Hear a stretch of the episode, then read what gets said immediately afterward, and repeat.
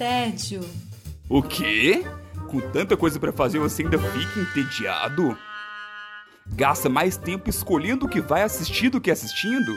Ah, então vem com a gente. Vai começar agora o Contra o Tédio.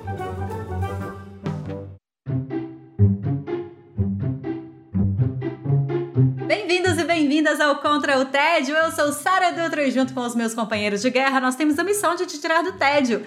Neste episódio de hoje nós temos Felipe Chaves, tudo bem com você? Estou bem, mas acho que eu não tenho nem roupa para a convidada que nós temos hoje aqui no Contra o Tédio. É mais ou menos isso. então, que bom que as agendas se bateram e temos uma super convidada nesse episódio. É porque você sabe, né, Chaves, que o Contra o TED é um podcast tão maravilhoso, tão gigante, que ele atravessa oceanos e ele traz pessoas internacionais para participar. Você tá sabendo dessa parte, né? Que chique! Estamos muito chiques! Ela veio para fazer parte desse episódio com gente. Minha amiga cientista, minha amiga quase aí, ó, no caminho de Prêmio Nobel um dia vai chegar. Exagero. Fernanda Mig! eu não sei falar esse sobrenome. É tão chique que eu não sei nem falar o sobrenome dela. Eu conheço ela há 20 anos e eu não sei falar o sobrenome dela até hoje. Olha, isso é chiqueza. É, o trema é complicado, né? é um trema, é 2G, é uma língua diferenciada aí, ó. Não, não sei lidar. Tudo bem com você, Fê? Tudo jóia. Aqui em terras brasileiras, com o horário dando certo agora, né? Porque Sim. pessoa muito trabalhadora não dá pra ficar acordando de madrugada. Muitas horas de fuso horário. É. Depois de dois anos aí de pandemia, consegui finalmente vir eu e Sara já nos encontramos pessoalmente, matando saudade. Sim! Ah, que legal. E agora estou aqui cumprindo o convite, né? que surgiu. Exatamente, esse não é de hoje esse convite, inclusive. A gente já tentou, já chamou a Fê há mais tempo, só que as agendas, como ela disse, né? A agenda é complicada muito por causa desse fuso. Então, como vai fazer para gravar? Agora a gente conseguiu! Muito bem, então vamos seguindo este episódio com participações especiais internacionais muito chiques. Vamos começar com a minha indicação, inclusive, falando de participação internacional. É, não, na verdade, né? Falando de participação internacional, como se a gente tivesse todo eu dia. Eu ansioso com, com o link né? que você é ia fazer. e eu estou combatendo meu tédio com um faroeste sem bang bang. Olha. Ó, é. Diferente.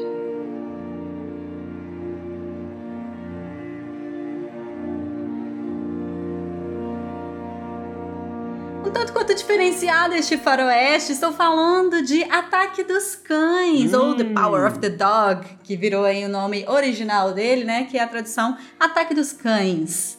Felipe Traves, Felipe, Felipe, muitos Filipes aqui hoje. Você já assistiu esse filme também? Eu já assisti, eu sou fã de faroeste, né? Então assisti até mesmo antes do grande hype. Então agora muita gente tá indo até mesmo por causa do Oscar, você vai, deve falar mais sobre isso, mas já, já conferi, então quero falar mais sobre também. É, tá assim, cheia de, de assuntos para conversar, né? E Fer, você chegou a assistir o Ataque dos Cães ou você não sabe nem por onde se passa? É, eu tô nesse segundo time aí. Mas eu acho que é bem isso. Eu acho que é muita gente que já assistiu e gente que nunca nem ouviu falar. Eu acho que a, a, a distribuição dele, a distribuição não, a divulgação dele, ela foi meio que por, por algoritmo, assim, e não chegou em muita gente, pelo que eu ouvi falar, pelo que eu vi por aí. Enfim, este filme que saiu no finalzinho do ano passado, 2021 é um filme que ele chega como sendo um filme de faroeste, mas eu já aviso que ele é drama, gente. É um filme de drama que acontece de utilizar o cenário de faroeste para suas é, para o seu enredo ali acontecer. Este é um filme que é dirigido por uma diretora, inclusive, ela, Jane Campion, que já foi indicada ao Oscar lá em 1994 por O Piano, está agora novamente sendo indicada ao Oscar é, ela está sendo indicada é, pelo, enfim, por vários prêmios aí, daqui a pouco eu chego nisso. E com o piano, no caso, ela foi indicada tanto por direção quanto por roteiro original e ela ganhou o Oscar nesse último. Então a gente já sabe aí que ela tem um, um background bem legal. Uh, mas do que, que se trata, né? Se eu tô falando aqui que ele é um faroeste, mas na verdade é um drama. A história de Ataque dos Cães é sobre um fazendeiro durão, um, um, um cowboy aí daquele típico classicão, é, que ele trava uma guerra contra uma a, a esposa, a recém-esposa do irmão dele, que também tem um filho adolescente, e aí fica ali cheio de dedos entre esses quatro personagens principais, e muita coisa vem à tona com, essa, com esse encontro desses quatro personagens. E aí a gente vai é, conhecendo melhor o que, que é a vida de cada um deles. O que eu acho muito legal é que a gente tem todos esses quatro personagens, né? A gente tem o personagem principal, é, que é o Phil, interpretado pelo nosso queridíssimo Doutor Estranho, Benedict Cumberbatch. Cumberbatch. Esse moço aí que é tão nome complicado. Nome difícil do episódio. Aliás, nome difícil do episódio é o nome Já começou, né? E aí a gente tem também completando esse elenco principal a esposa que é Kristen, Kristen Dust, que originalmente era para ser a Elizabeth, Elizabeth Moss. Inclusive, tava fazendo uma pesquisa, Sério? fiquei surpresa com essa informação. Era pra ter sido ela, mas acabou que não rolou. O irmão, né, desse cowboy aí é o Jesse Plemons, que é, Oh. pelo menos pra mim, queridíssimo Todd de Breaking Bad. Acredito que para Fer também é o queridíssimo Todd. Pra mim ficou muito marcado esse personagem. bacana. A gente também tem o filho da, da, da personagem da Kirsten Dust, que é o Cody Smith McPhee. Esse menino que é um australiano que tá se destacando muitíssimo e ele tá simplesmente incrível nesse filme. Arrasa. Incrível! E quando eu tava assistindo o filme, não sei se rolou isso pra você também, Chaves, mas eu fiquei assim, conhece esse menino? Conhece esse menino? Conhece esse menino? Eu acho que ele é o... Noturno, Nossa, Sério? de X-Men. Que isso? Não sabia. Aham! e aí ele está em X-Men, mas ele também fez outros, uma, uma duplinha de filmes que eu também assisti na época, que é o Deixe Ela Entrar e o Deixe-me Entrar. Que é uma, uma, é, adaptação do outro, né? Ah, tá. Eu só assisti o sueco. Pois é, mas ele tá nos dois, pelo que eu entendi, assim, ele tá nos- nas duas versões. Então, assim, ele tem um destaque aí como ator juvenil que já tem bastante tempo, inclusive, né? Se você for pensar. Então, assim, eu já deixo muito clara que as minhas paixões desse filme são as atuações. Porque os, os atores, todos os quatro, assim, e até alguns outros que são é, mais periféricos também estão muito bem. A atuação é, é incrível, é impecável. Tanto que estão indicados ao Oscar. Ator principal, que é o Benedict. Calma, gente. Para de buzinar. Temos também ator coadjuvante pro Code Smith. Smith, na verdade. E, pra, pra, e atriz coadjuvante pra Kirsten Dust. Então, assim, já a atuação tá. Eu acho que o Jesse Plemons também, não? Eu acho que os dois. Os dois estão misturando.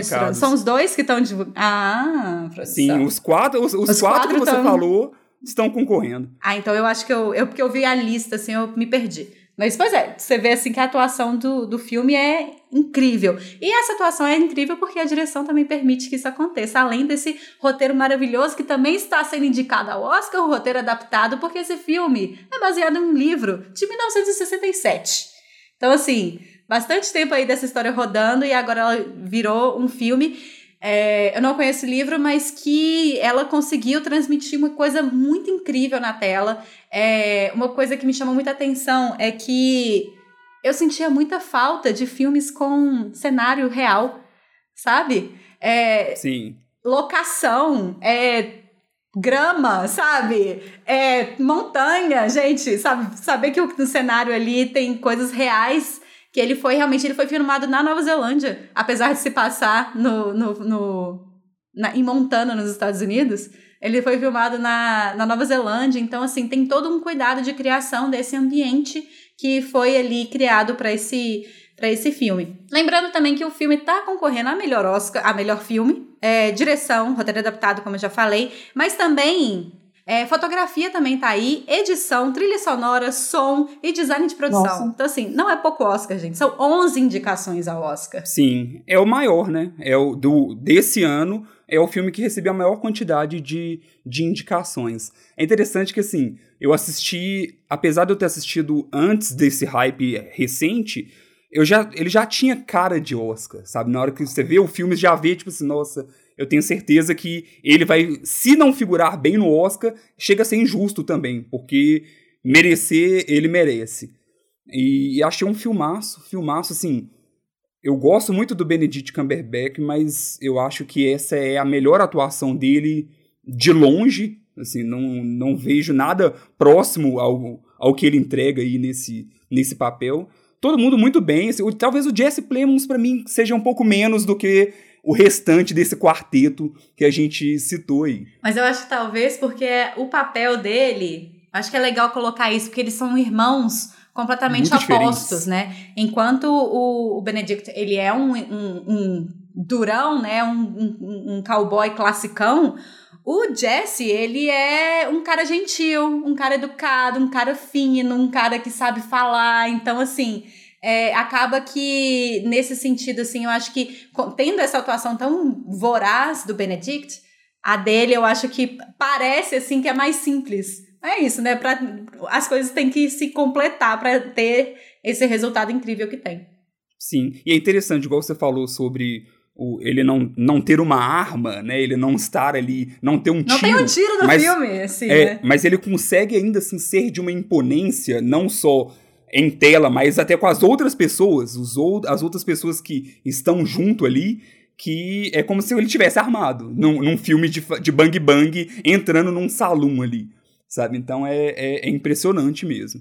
É, acho que vale reforçar também, Sara, assim, do quanto é, é, um, é um dramão. Dramão, dramão. Então isso pode pegar muita gente de, de surpresa. É, não é um filme. É um filme lento. Isso. Sabe? É um filme que tem momentos até meio contemplativos, assim. Então é, é, é bom medir a expectativa na hora de, de embarcar ali em Ataque dos Cães. Eu, eu comentei, assim, em algum lugar sobre como, em vários lugares, para várias pessoas, na verdade, não sei se eu cheguei a trazer isso aqui, mas para mim anda muito difícil assistir é, filmes, porque eu tô com muita dificuldade de foco e tudo mais. Então, para mim, assistir esse filme que tem duas horas, então, assim, ele nem é tão gigantesco assim, foi muito difícil porque ele é esse filme contemplativo, é um filme silencioso, né? As coisas vão, vão sendo colocadas ali muito, muito, muito delicadamente, assim, para você ir percebendo o que, está acontecendo. Mas é isso, é um filme denso, ele é pesado, ele te puxa para baixo, assim, ele é difícil de assistir, apesar de, de, de, de ter essas duas horas aí e ser um, um faroeste sem,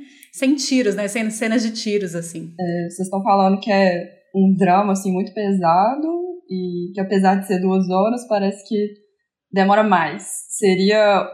É um filme que dá para pausar, continuar assistindo depois, ou você acha que perde o propósito, assim, da contemplação do momento? Porque a menção de que tá concorrendo ao Oscar de fotografia também, eu já até imagino, assim, as paisagens maravilhosas e uma coisa lenta mesmo para pegar a atenção assim, de quem tá assistindo, mas nessa vida corrida, às vezes a gente gosta de pausar. Então é só um, uma dúvida mesmo, assim. Nem sei se faz sentido a pergunta. Faz todo sentido. Eu também acho que faz sentido. Eu acho que, assim, é... pausar de um dia para o outro, por exemplo, eu acho que talvez você perca o embalo do filme.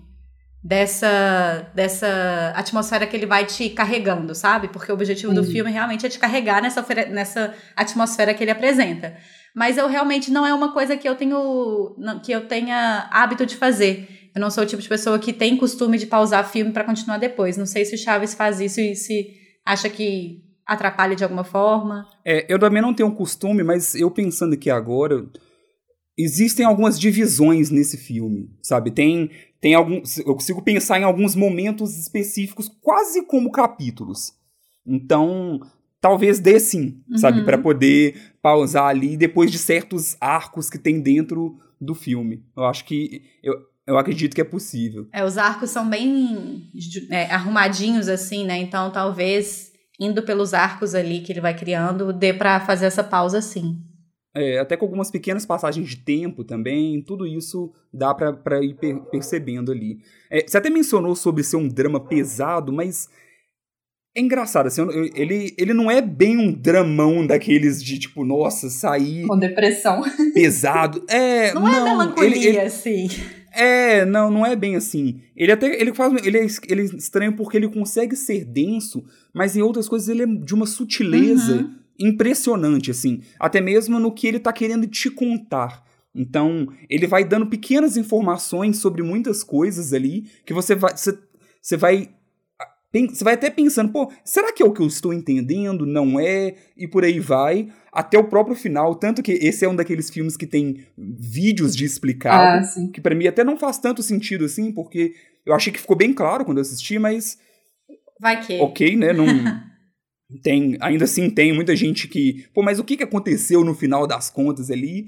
Então, mas é por isso, é porque ele vai entregando tudo, ele, ele, ela não, a diretora não chega e vem cá, senta aqui que eu vou te explicar tudo que aconteceu não. Ele vai entregando tudo nessa sutileza. Os detalhes são muito importantes, né, Chaves? Então acho que nesse Sim. lugar de você parar e voltar, Fer, é, atenção aos detalhes, sabe? Eu acho que isso aí vai ser crucial para que se você quiser parar, você consiga voltar e, e seguir dentro da proposta, da proposta do filme. Entendi. Então fica a dica, Ataque dos Cães aí, indicadíssimo em várias categorias do Oscar. Mas independentemente do Oscar, vai lá assistir, vale a pena. É, traz muita, muita discussão muito interessante, assim, que a gente nem vai colocar aqui, porque eu acho que, que já, já daria um outro podcast para falar sobre as discussões desse filme. Mas e tá fácil aí de assistir, que é no Netflix. Bacana. Daria uma psicologia nos filmes, hein? Olha! a gente segue a nossa, o nosso episódio desta vez com a nossa convidadíssima, especialíssima, internacionalíssima, Fernanda Mig. Eu não sei falar seu nome, eu sempre quero falar seu Eu quero muito um dia aprender a falar seu nome, Fê. Tá bom, a gente faz um intensivão. Um, te, um treino. Um intensivão pra aprender a falar seu nome. Como é que você está combatendo o seu tédio? Então, é, estou combatendo o tédio acompanhando uma investigação sobre tentar achar os culpados de uma epidemia. Opa! Estamos querendo, mentira. Não estamos querendo, não, que isso aí dá muito problema. não estamos querendo, não. to which I go.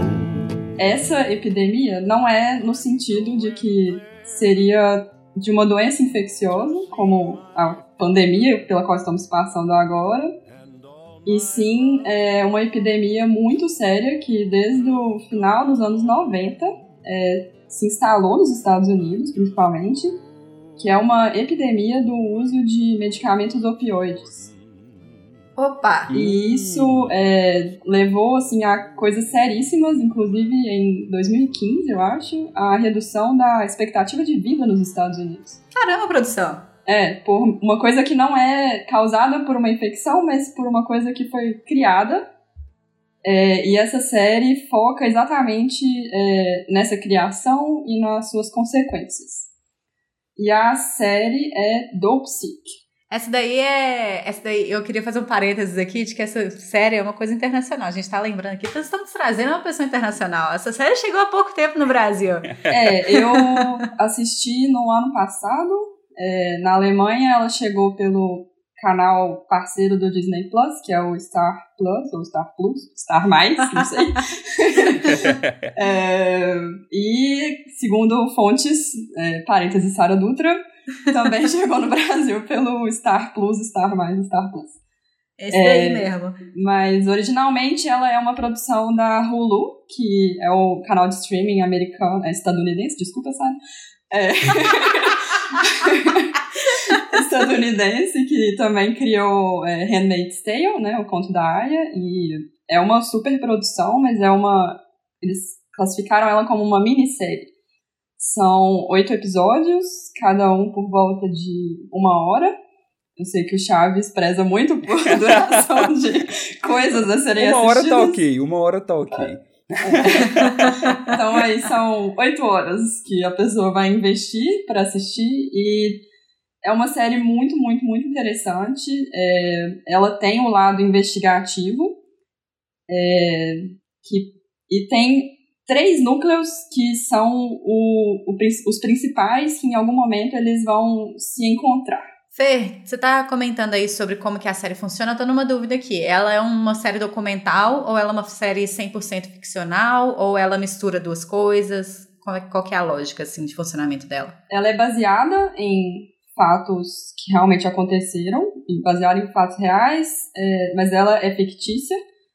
Alguns personagens são pessoas reais e outros, como é, comentei desses três núcleos, em principalmente um dos núcleos, eu acredito que a maior parte dos personagens é, não são pessoas reais, mas poderiam ser. É, uhum. São personagens que realmente fizeram parte é, dessa questão da epidemia dos de opioides. Na verdade, a série ela é diretamente baseada em um livro que tem o mesmo nome e a autora é Beth Macy E é, essa autora, o livro, eu acho que ele não é ficção, ele é realmente sobre a investigação. Assim. E aí os personagens desses três núcleos, existe um núcleo que todo mundo vai ficar com raiva, existe sem criar. imagina o que é essa galera aí. É, né? que assim, sem dar spoilers, é, tem o núcleo que é dos investigadores, são é uma dupla de promotores do estado, acho que da Virgínia.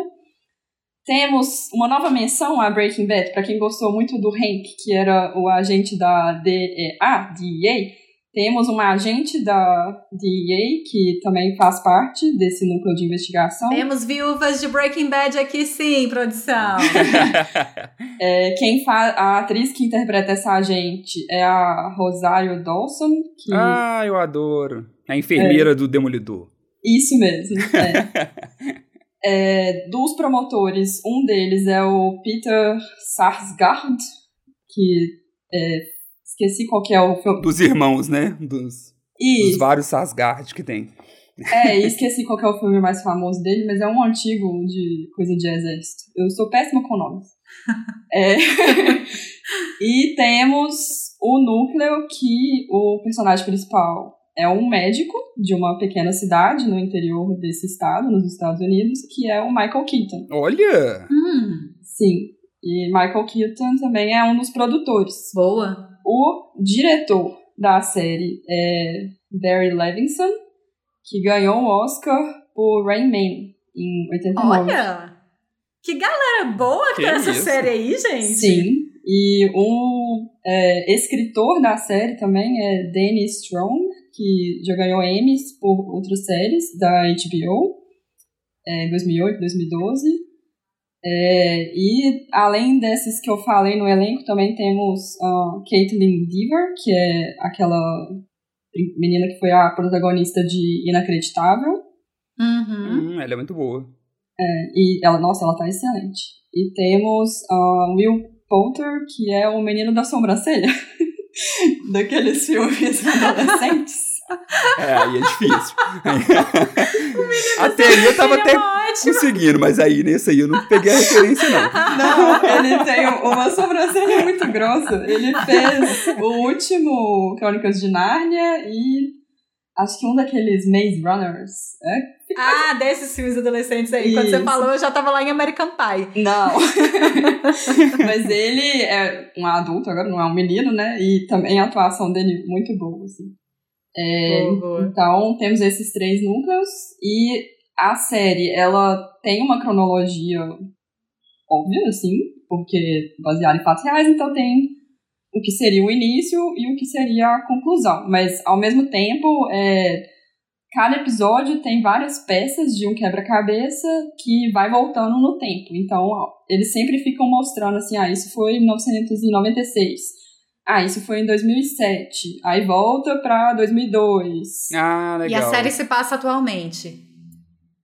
Ah, eu acho que não é 2020. É, não é na década de 2020. Acho que a última data que eles mostram é por volta de 2018, por aí. Ah, mas recentezinho, assim, né? É, essa, essa questão lá nos Estados Unidos ainda é, é ongoing, tipo, tá acontecendo ainda uhum. esse problema e, e, a série é uma parte, assim, dessa investigação e, nossa, ela é muito boa e é, eu sou amiga cientista da Sara, mas a minha formação inicial foi em farmácia, eu sou farmacêutica.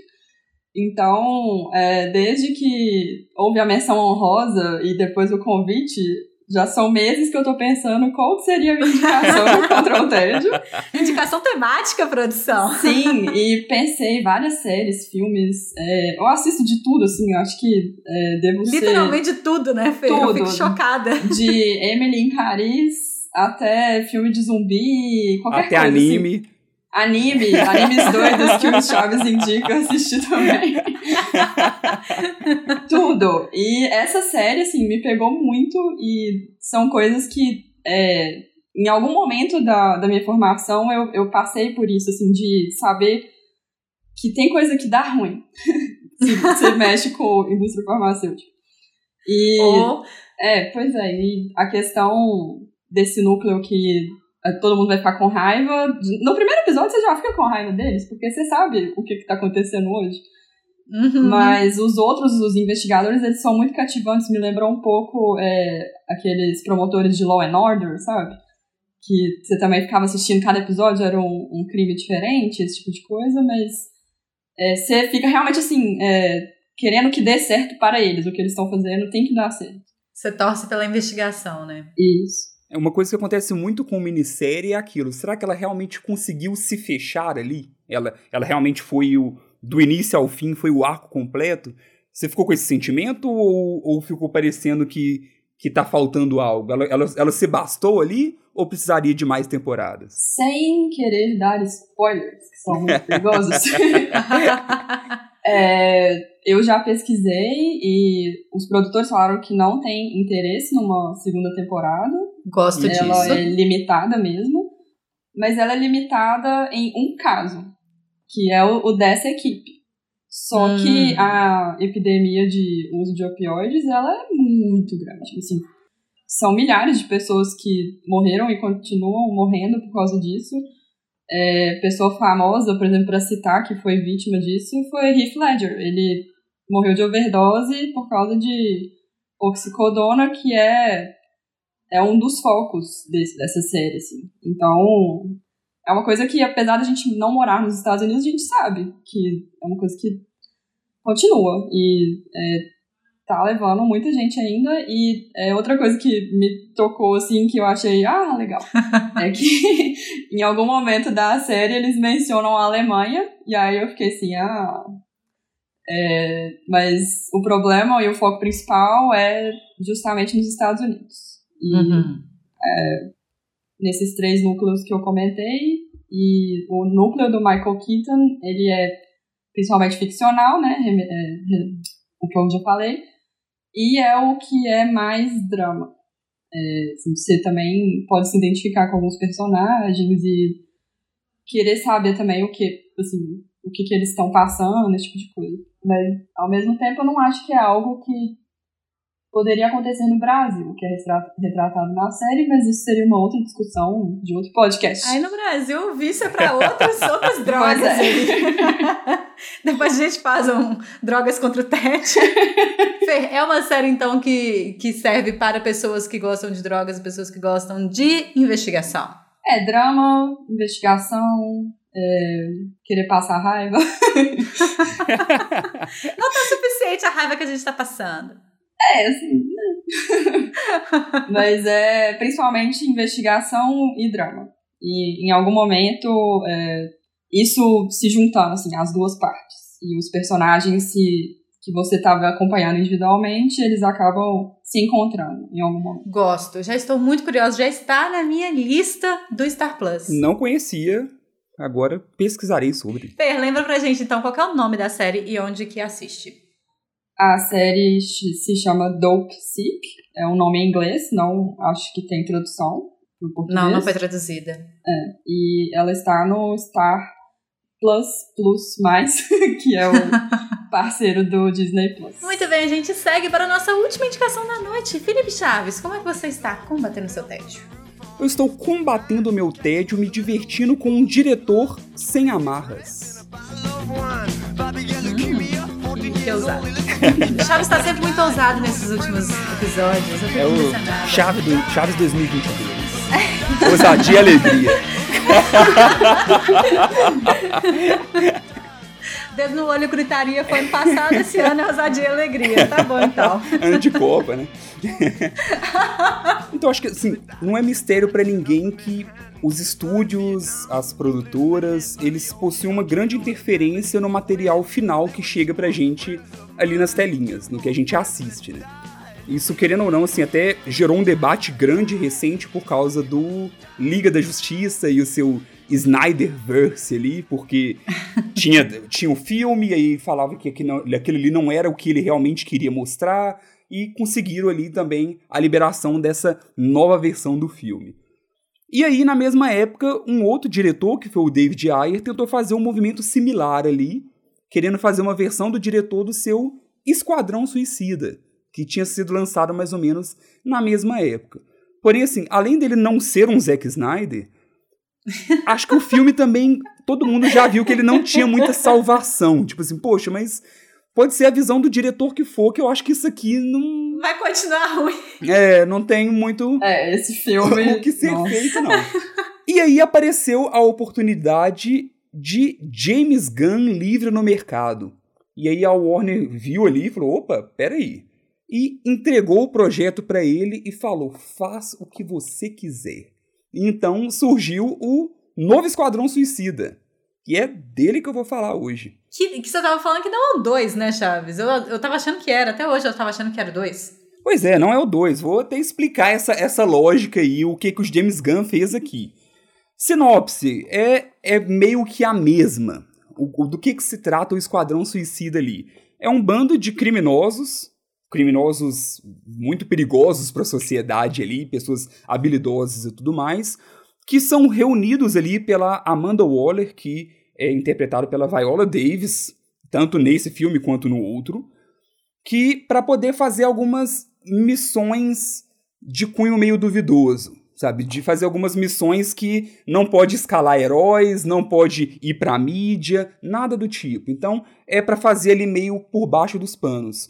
E aí por que que escala essas pessoas? Porque elas são descartáveis. Então, a ideia dela, por mais que na hora de colocar o nome no projeto lá é o projeto X-Team, uma coisa bem qualquer, genérica, mas a ideia é que se der ruim, eu descarto. Qualquer um. Se alguém morrer lá, não tem problema. Se alguém for revelar alguma coisa, não dá para fugir. Tudo que. Todo mundo tem um chipzinho ali no cérebro que ela pode desativar na hora que ela quiser. Eu fico muito surtada com a, com a sinopse de Esquadrão Suicida, sabe?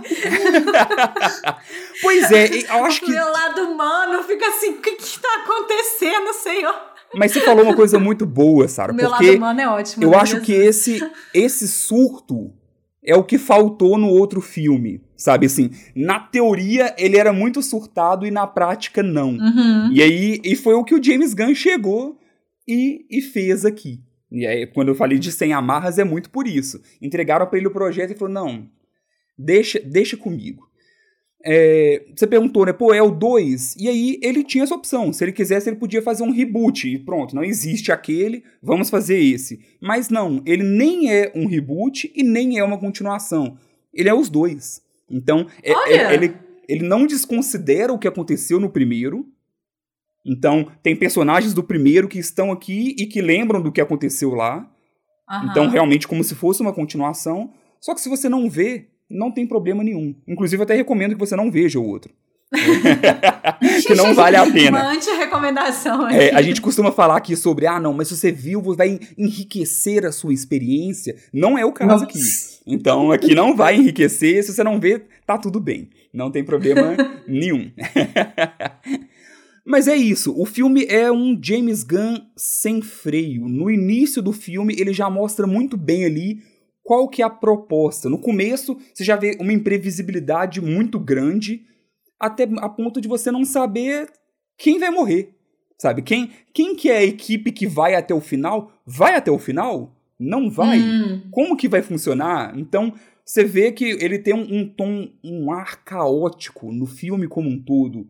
Então ele consegue, assim, ele é violento, tem muita violência. O outro era um esquadrão suicida 12 anos esse é 16. Olha! Então já é, já é bem diferente a abordagem ali.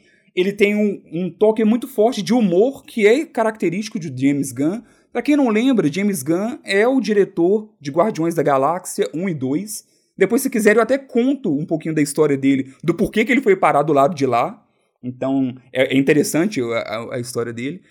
É, mas aí é isso. Então, tudo que a gente vê, imagina ali o que a gente viu em Guardiões da Galáxia, mas sem a Marvel te monitorando, sabe? Sem sem você precisar encaixar ali naquela sequência de filmes para poder não, nada disso.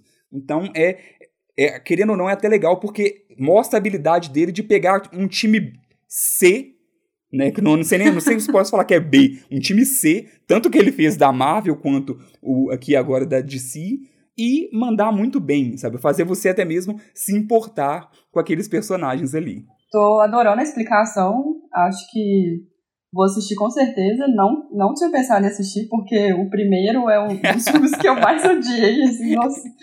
é, deu, o primeiro deu muita impressão de ser uma competição com a Marvel, e aí eles tentaram mudar várias coisas e deu tudo errado. Exatamente isso, ele perdeu o tom, né? Ele, ele não sabia para onde ele ia. É, e foi realmente isso, classificação 12 anos, sei lá. Mas Guardiões da Galáxia são, são dos meus favoritos do, do MCU. E, Igualmente. Nossa, adoro. Então, assim, se é no mesmo estilo, com esse diretor, assim, podendo fazer o que ele quis com essa outra equipe de super-heróis, deve ser sensacional. Então, realmente, vou seguir a indicação. É, então, falando também dos atores. Então, já. Sarah já ficou surpresa quando eu falei da Viola Davis aqui, mas não para nela. Então... Eu não lembrava, eu, eu apaguei da minha cabeça que ela tava no primeiro, tipo, mentalmente.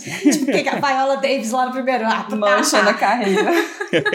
pois é, tá aqui de novo, até com o papel exigindo mais dela do que foi no primeiro. É, temos Idris Elba, que é um personagem importante também aqui, ele interpreta o Sanguinário. Margot Robbie normalmente, novamente aqui como a Arlequina. Ela é uma ótima Arlequina. Ela é Eu ótima, sim. e aqui ela tá ótima também.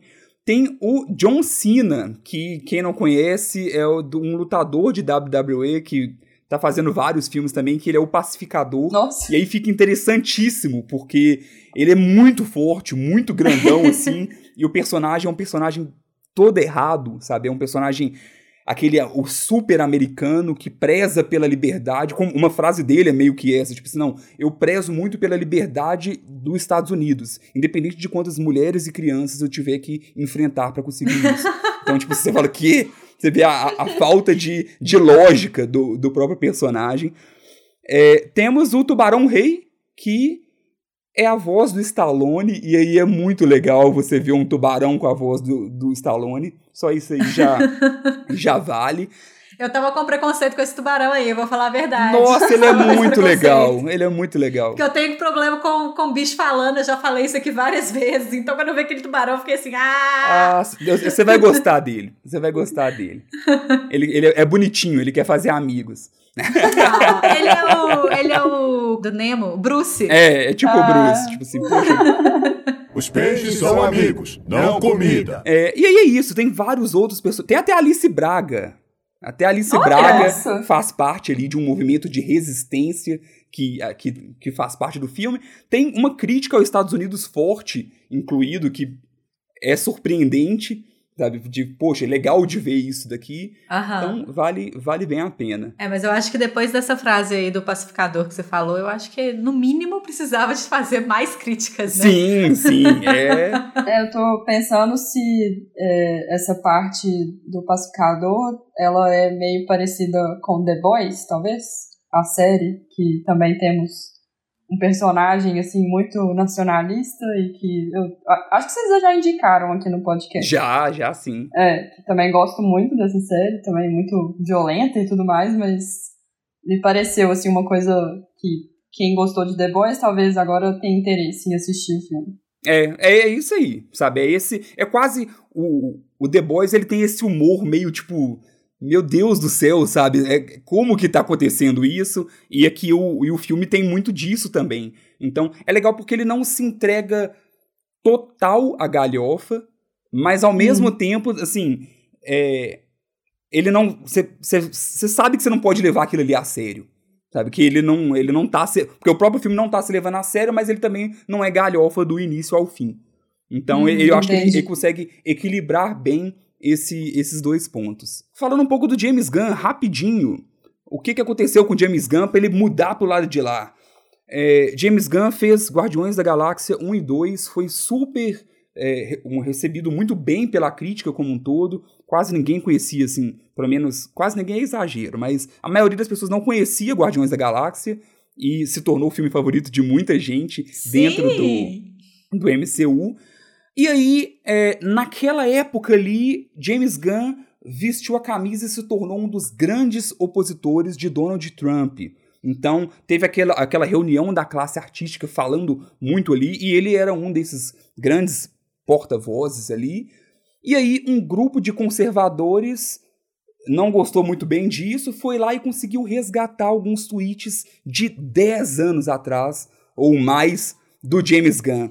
Ah, gente, pelo amor ah, de Deus, é. vou virar essa mesa aqui agora. É, e aí, assim, são coisas muito péssimas mesmo, sabe? Coisas de, uhum. de péssimo tom.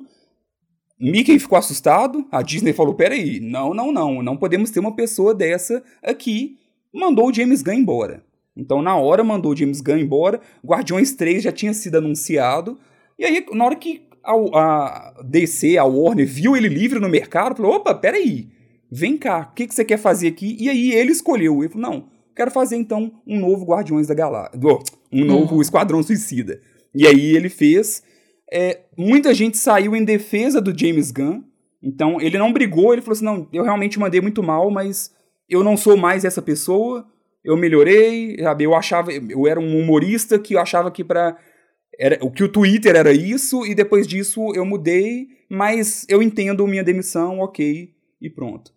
E aí, assim, a equipe, os atores de, de Guardiões da Galáxia foram lá brigar e defender ele, e agora ele novamente foi. Cataram de volta! Reintegrado para Guardiões da Galáxia 3. Oh. Ah. Então é, foi. Teve só esse ping-pong aí, rapidinho. Mas ele, ele já tá de volta ali. É só provar ali que as pessoas mudam, né? Que as pessoas podem melhorar, inclusive. Sim. Chaves, então lembra pra gente qual é o nome do filme e onde é que a gente assiste. O Esquadrão Suicida, eu acho que vou ter só Esquadrão Suicida, esse é O Esquadrão Suicida. Cuidado quando você for pesquisar e não acabar caindo no filme antigo. De que ano que é? Só pra gente não... ele é de 2021, ele é um dos filmes do que apareceu na lista de favoritos de muita gente, inclusive dos filmes de, do ano passado. Ótimo filme, muito divertido, maior de 16 anos, lembrem disso, e ele está disponível na HBO Max. Muito bem, muito bem. Vou colocar na minha lista, Chaves. Vou, vou, fiquei curiosa. É, é, divertido, é divertido. E ele não faz parte desse, ele não faz parte do esquema de pirâmide da, da Marvel, então. Mas, não, é. Você pode assistir só ele, pronto. Tem um pontinho a mais.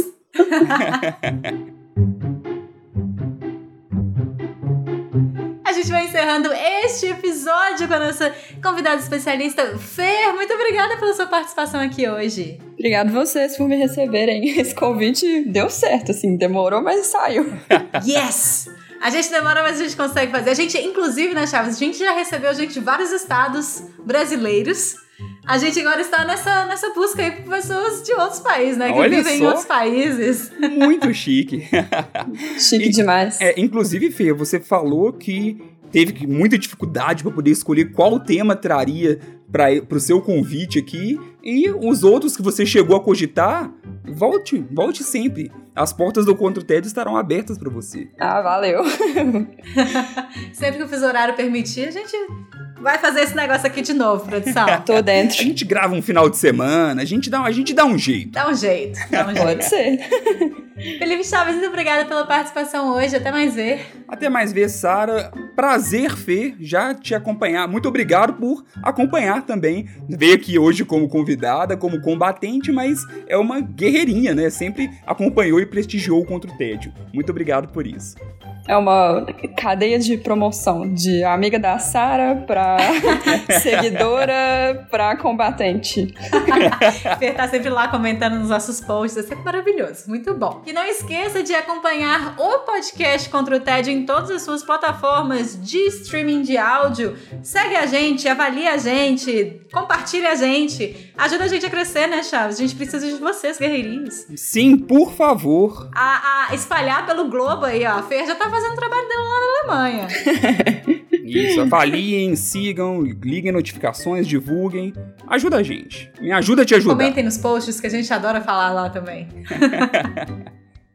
Eu sou Sara Dutra, eu vou ficando por aqui também. Até mais, um beijo, tchau. Tchau, tchau.